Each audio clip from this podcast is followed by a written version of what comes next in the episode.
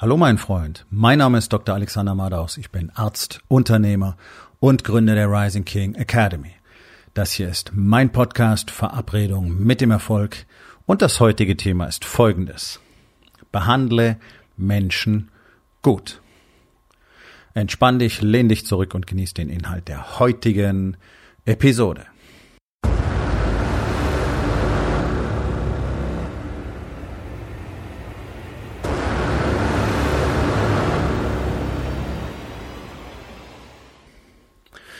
Nun, wir leben ja in einer etwas schwierigen Zeit im Moment und ich denke, das, was man überdeutlich sieht, sind die Probleme, die wir seit Jahrzehnten haben, wie wir nämlich mit Menschen so umgehen.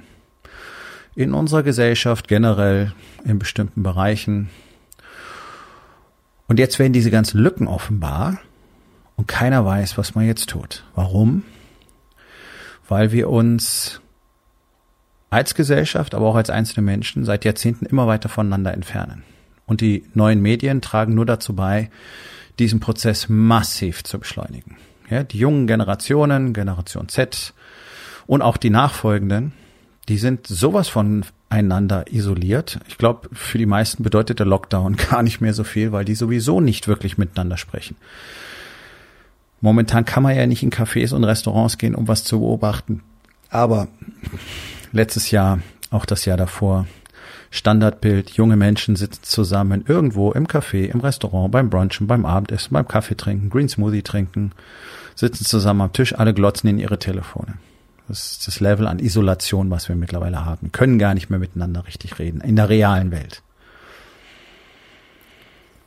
Aber es geht ja noch viel tiefer. Und zwar ist es ja in unserer wunderschönen Republik seit Jahrzehnten gang und gäbe, die Menschen, die am meisten für andere leisten, einfach schlecht zu behandeln. Auf gut Deutsch wie Dreck. Ich habe selber drei Jahrzehnte im Gesundheitssystem zugebracht. In der Krankenpflege, als Arzt. Und das, was einem da begegnet, ist nicht schön, um es mal vorsichtig auszudrücken. Patienten haben in aller Regel keinen wirklichen Respekt. Die Angehörigen der Patienten haben keinen Respekt. Die Ärzte untereinander haben extrem wenig Respekt. Gerade, ja, wenn es um die Hierarchie geht, von oben nach unten, läuft die Scheiße immer wunderbar. Scheiße rollt nach unten, habe ich dort gelernt. Kein Respekt vor denen, die die Arbeit an der Basis tatsächlich machen, die Assistenten zum Beispiel. Ja, sobald ein Assistent Oberarzt wird, fängt er an, sich wie ein Schwein zu verhalten. Das ist die Regel. Ausnahmen bestätigen diese Regel, das ist normal. Zu mir hat mein Oberarzt gesagt, ich habe so lange gelitten, ist jetzt meine Aufgabe, andere leiden zu lassen. Jupp. Wunderbar. Preußisches Feldlazarett. Mal davon abgesehen, dass die Arbeitsbedingungen katastrophal sind in den allermeisten Kliniken. Ich will nicht sagen alle, weil ich nicht in allen war, aber ich war in vielen. Ich war vor allen Dingen in vielen großen Häusern. Das macht mir überhaupt keinen Spaß, was nicht zuletzt am Personalschlüssel hängt, weil immer zu wenige da sind. Die Arbeit einfach enorm belastend ist, körperlich wie emotional vielfach. Und keiner in dieses System Geld investieren will. Ja, da ist immer das Gelaber über Versorgung und wie toll das alles sein muss. Aber bereits bei der politischen Führung angefangen hat doch niemand Interesse daran, Geld in das Gesundheitssystem zu investieren. Nee, die Bundesregierung pampert lieber die Pharmahersteller und äh, die Lobbyisten dieser Konzerne, anstatt sich drum zu kümmern, für die Bürger was zu tun. Und da geht's nämlich los. Wie behandeln wir den Menschen? Wie behandelt denn die Bundesregierung Menschen? Ja, schlecht, wie Dreck. Es interessiert ihn Scheiß. Sie wollen eine gute Presse. Sie wollen gut dastehen. Deswegen treffen sie keine vernünftigen Entscheidungen, sondern das, was ihnen am besten gefällt. Deswegen werden, versucht man 83 Millionen Menschen einzusperren, weil man es nicht schafft, das kleine Kollektiv, um das es tatsächlich geht, das das höchste Risiko hat in dieser Situation, zu schützen. Weil man völlig versagt hat und sich nicht einen einzigen Gedanken dazu gemacht hat. Und natürlich machen auch die meisten Betreiber von Alten- und Pflegeheimen sich viel zu wenig Gedanken. Deswegen haben wir die Situationen, dass dort die meisten Menschen sterben. Ich coache einen Unternehmer, der ein Pflegeheim betreibt. Er hat bis heute keinen Corona-Fall unter seinen Patienten. Wie ist denn das möglich? Ha? Ja, ganz genau. Indem man sich Gedanken macht und von Anfang an die richtigen Dinge tut. Von dem könnten alle anderen lernen, wie man das richtig macht. Und er hat unter seinen Angestellten vereinzelt den ein oder anderen positiven Corona-Test gehabt, so muss man es ja sagen.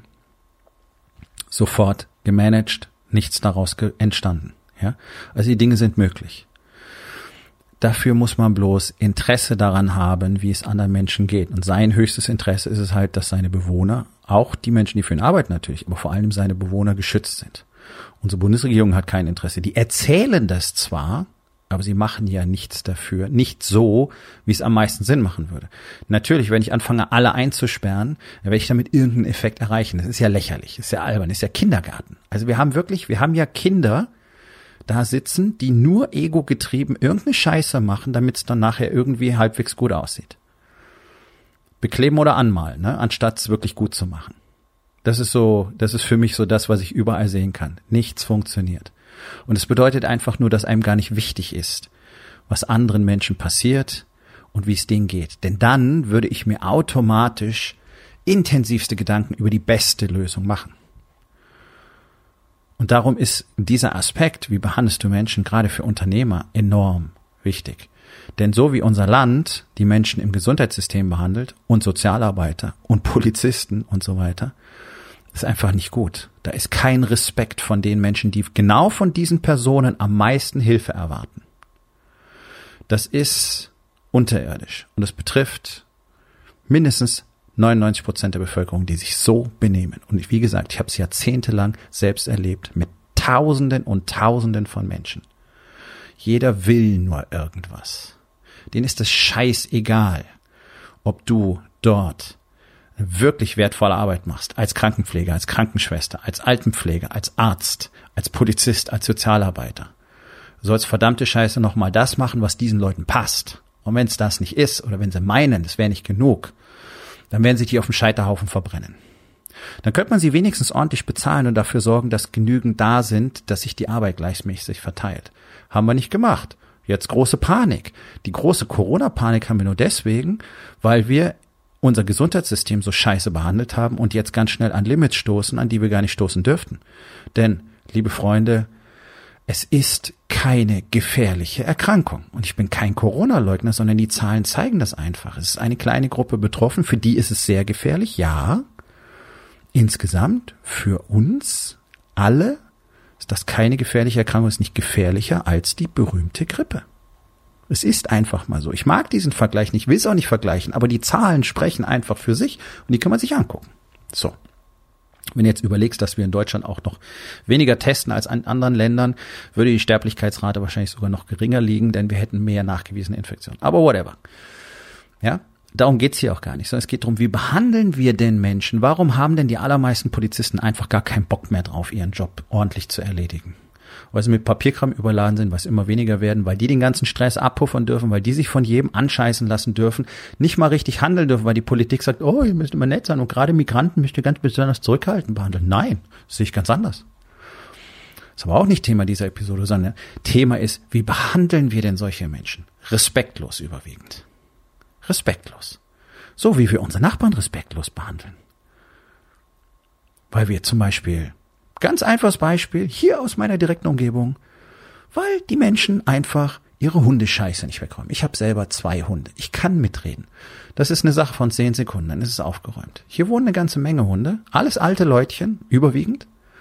Ja, die meisten machen da gar nichts. Also kannst du hier Stepp tanzen, die Straßen runter. Und auf den Rasen darfst du gar nicht gehen. Das ist respektlos. Das ist so, wie wir andere Menschen behandeln. Denn die können ja selber aufpassen, nicht wahr? Und das ist das, das ist diese Diktion in Deutschland. Jeder kann ja auf sich selber aufpassen. Das ist das, was dir der Chef von Nestle sagt. Ja? Stellen massenhaft Gift her, was die Leute fett und krank macht. Und die Antwort ist, steht ja drauf, was drin ist, kann jeder selber entscheiden. Herrlich, danke, das ist respektvoll, nicht wahr? Gehen wir in die Unternehmen. Wie behandeln denn die meisten Unternehmer ihre Mitarbeiter? Nicht besonders gut. Wie Mitarbeiter eben. Komm her, kriegst Geld, mach das. Fertig. Und dann wundert ihr euch, dass die nicht loyal sind. Und dann wundert ihr euch, dass die keine Eigeninitiative zeigen, wenn sie ständig von euch gedeckelt werden, kein Vertrauen entgegengebracht kriegen, nicht kreativ sein dürfen, nicht kreativ sein sollen, keine Verantwortung übernehmen sollen. Nur dann, wenn wir scheiße gelaufen sind, dann sind sie nämlich schuld. Wir werden nicht geführt. Sie werden von euch nicht gecoacht. Es gibt kein Mentoring im Unternehmen. was verpflichtend dazugehört, ist Unternehmeraufgabe. Aber es wird erwartet. Gleiche Bild wieder, nicht wahr? Gleiche Bild wie im Krankenhaus. Erwarten, erwarten, erwarten. Selber um die Gesundheit kümmern? Nein. Aber wenn ich krank bin, meinen vierten Herzinfarkt habe, weiter rauche, erwarten, erwarten, erwarten, erwarten. Wenn Mitarbeiter wirklich gut behandelt werden, mit dieser berühmten Wertschätzung, über die alle quatschen, ist alles nur Gerede, ist alles nur Gelaber.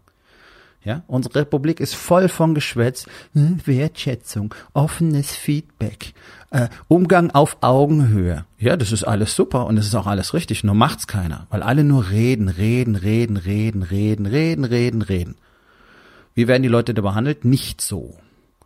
Die wenigen, die ganz, ganz wenigen Unternehmen, die ihre Mitarbeiter wirklich so behandeln, sind interessanterweise auch die ganz, ganz wenigen, die echte Kernwerte haben, die auch leben und die gar kein Problem damit haben, erstens Mitarbeiter zu halten, zweitens mit der Performance der Mitarbeiter und neue Mitarbeiter zu bekommen.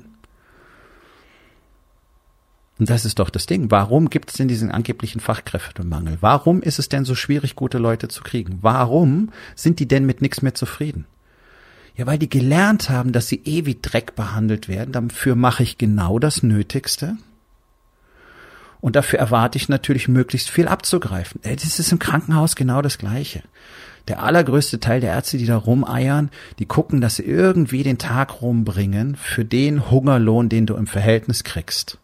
Und es ist verdammt wenig für die Belastung, für das, was du jeden Tag ertragen musst da drin. In der Pflege ganz genauso. So behandeln wir Menschen routinemäßig in Deutschland. Wir wollen, wir erwarten, ist ja ihre Aufgabe, ist ja ihre Pflicht. Ich fand es wirklich herrlich. Arbeite in der Notaufnahme. Ich hatte damals einen Kollegen, mit dem ich mich sehr gut verstanden habe. Der war Neurologe. Kommt nachts um zwei, hatte Bereitschaft. Die hatten am Wochenende Bereitschaft damals noch. Kommt reingefahren zu einer Patientin, war nichts weiter wildes und hat gesagt, naja, dafür hätten sie jetzt nicht in der Nacht kommen müssen.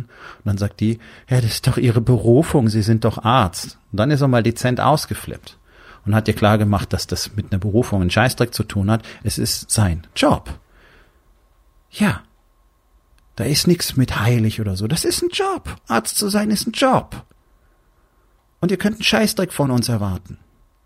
Ihr könnt erwarten, dass wir unsere Arbeit ordentlich machen, aber nicht, dass wir im Quadrat springen, bloß wo euch irgendein Furz quer liegt. Wörtlich. Und auch das habe ich erlebt. Nachts um halb drei mit Bauchweh, weil man drei Tage nicht beim Kacken war. Da laufe ich in die Notaufnahme. Genau. Leute, das sind keine Ausnahmen.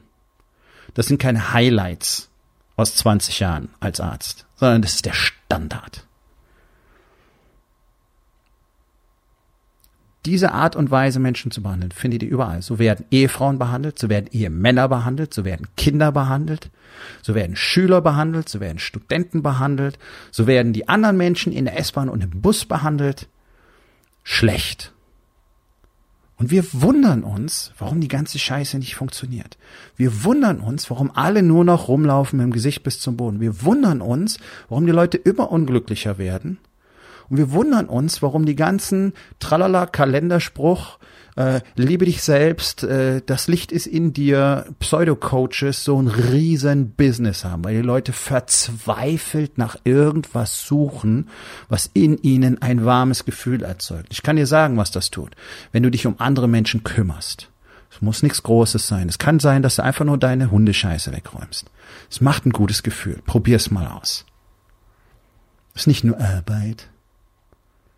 Das, das ist das, was dieses Elite-Level bei Spezialeinheiten zu einem großen Teil ausmacht. Diese Bestrebung, sich um andere zu kümmern. Deswegen haben die diese Teams, weil die miteinander, füreinander einstehen und zwar komme, was da wolle. Das ist überhaupt kein Diskussionsthema.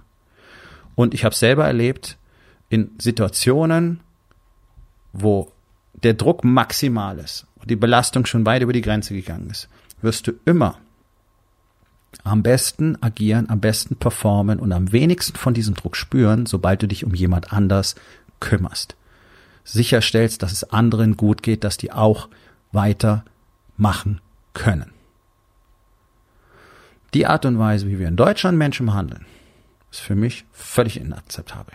Jeder guckt nur, dass der andere sich ordentlich verhält, was auch immer das heißen soll. Ja, also die Standardscheiß machen. Immer nett sein, immer freundlich sein, ja, alle Nachbarn nett grüßen, seinen Bürgersteig schön sauber halten. Diese ganze verlogene Scheiße, die keine Sau interessiert. Das ist nicht miteinander. Weil sich alle gegenseitig spinnefeind sind und nur übereinander herziehen. Warum? Weil sie aus ihrem Leben nichts machen. Das ist die Wurzel. Keiner macht wirklich was aus seinem Leben. Zurücklehnen, erwarten, haben wir gelernt in Deutschland. Ne, muss ja alles kommen, ist ja für alles gesorgt. Sozialstaat. Sozial ist das absolute Unwort für mich. Und da brauchen wir uns nicht wundern, was für Jungs da in Berlin und in den Landesregierungen rumturnen. Wir haben niemand anders. Die stammen ja aus unserer Mitte. Wir brauchen uns nicht beschweren.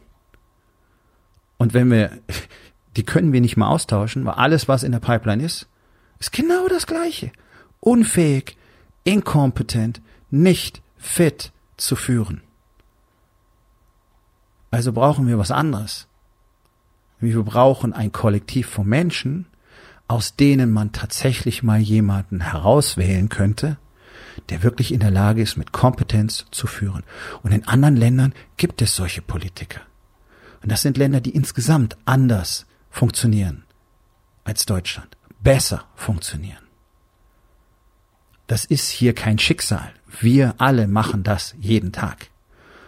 Und einer der sichersten Wege, das zu verbessern, ist einfach mal sich um andere Menschen zu kümmern, Respekt zu zeigen, wirklich Rücksicht zu nehmen, drüber nachzudenken, was für andere möglicherweise ein Problem sein könnte und wie es für andere besser sein könnte. Nicht einfach sich quer auf zwei Parkplätze stellen, nicht einfach irgendwo die Ausfahrt zuparken, nur weil man ja gerade nur schnell irgendwo. Nein, diesen Widerstand mal zu suchen, diesen Widerstand mal anzunehmen, mal zu sagen, nein, ich mache jetzt nicht das, was für mich am bequemsten ist, sondern ich mache das, was für uns alle am besten ist. Und dann musst du halt vielleicht 500 Meter weit laufen. Schrecklich. Ja, und das ist das Problem. Nicht mal dazu sind Menschen noch bereit, sondern nur ich, ich, ich, ich.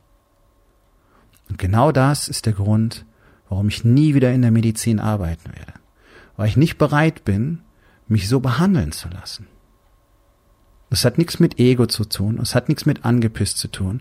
Ich habe 30 Jahre diesem System gedient. Ich war extrem gut. Aber irgendwann ist das Maß voll.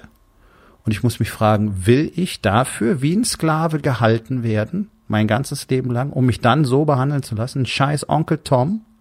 Nein, meine Entscheidung war nein. Jetzt geht es mir viel besser und ich helfe auch viel mehr Leuten auf viel signifikantere Art und Weise. Ich rette zwar nicht mehr hunderte Leben pro Jahr, aber ich rette Familien, ich rette Businesses, ich rette Männer, ich rette Unternehmer. Und die Effekte, die sich im System dadurch fortsetzen, sind immens, die kann ich gar nicht absehen. Das war meine Entscheidung. Und ich kümmere mich jeden Tag um andere. Was ist mit dir?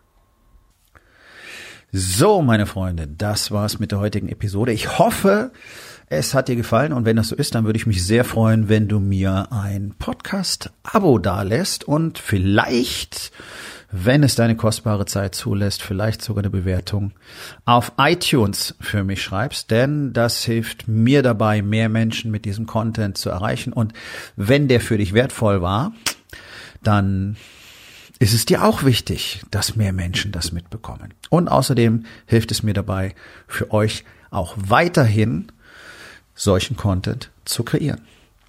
Also, wir hören uns bei der nächsten Episode.